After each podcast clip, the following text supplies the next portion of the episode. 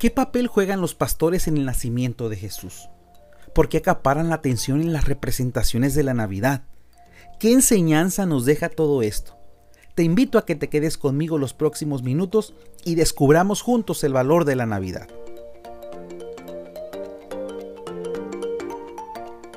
El sexto capítulo de la Navidad oculta de Tim Keller se llama La fe de los pastores. Veamos de qué se trata.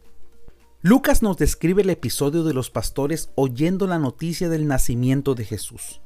Esto los llevó a asombrarse y según el texto bíblico, ellos regresaron glorificando y alabando a Dios porque lo habían visto y oído. En esta historia podemos ver bien ejemplificada la importancia de oír bien, y esta historia nos da una guía para ello. En primer lugar, debemos cuidarnos de distraernos demasiado. Los pastores se centraron en el mensaje y no en los mensajeros. María es otro ejemplo de saber escuchar. Recordemos que ella primero medita en el mensaje y después guardó en su corazón lo que ella oía. Esto tiene que ver con las emociones y el corazón. Significa mantener algo vivo. Tiene que ver con una actitud presta para obedecer al Señor.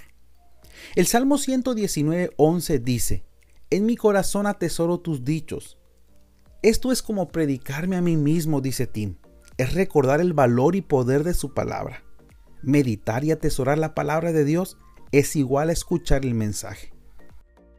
En Lucas 2, en el episodio de los pastores y el ángel, encontramos uno de los textos cristianos más famosos de todos los tiempos.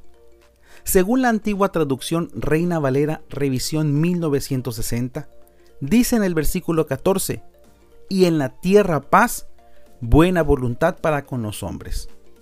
Pero las traducciones modernas traducen algo así como, paz en la tierra para aquellos sobre los cuales descansa su bondad.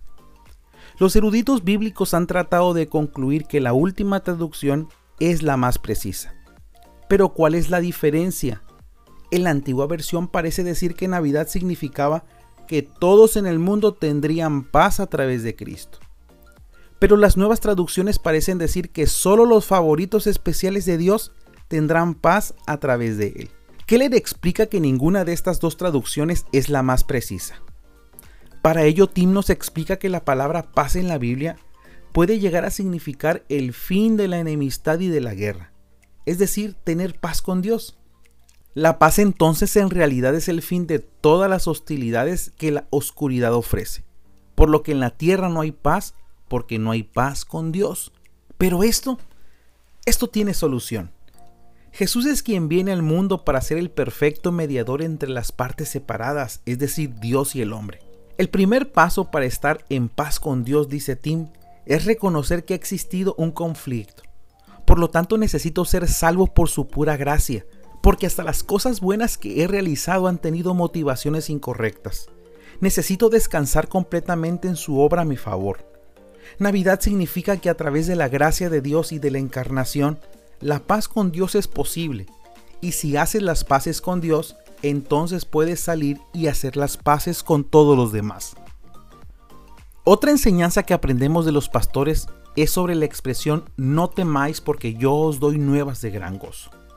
Esta es una manera en que debiéramos de responder al mensaje de Navidad.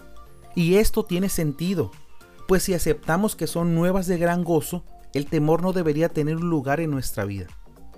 En la vida del ser humano el temor es algo que llega a estar presente con frecuencia. Tememos al rechazo y al fracaso, pero si estuvieras completamente lleno del amor de Dios, no te importaría lo que piense la gente. Tememos al futuro y a las circunstancias, pero si conocieras perfectamente a Dios y que Él es bueno y tiene el control, confiarías en Él. Y por si fuera poco, dice Tim, no temieras a la muerte porque sabes que estarás con Él para siempre. La noticia que los pastores recibieron es que había nacido un Salvador. Al aceptar esta gran verdad el temor se alejaría porque habrían de descansar en Él como Salvador. Navidad no solo es información, es decir, saber que Jesús nació, Navidad es estar conscientes de que Jesucristo vino a salvarnos. Es como si el ángel nos dijera a nosotros, ¿quieren alivio de sus temores? He aquí, contemplen la Navidad, contemplen lo que Él hizo, y cuanto más contemples y lo medites en tu corazón, más comenzarán a disminuir esos temores. Y esto, es uno de los significados ocultos de la Navidad. Si crees que este contenido puede ser de bendición para algún familiar o amigo, no dudes en compartir este podcast y recuerda, nos escuchamos en el próximo episodio. Hasta entonces.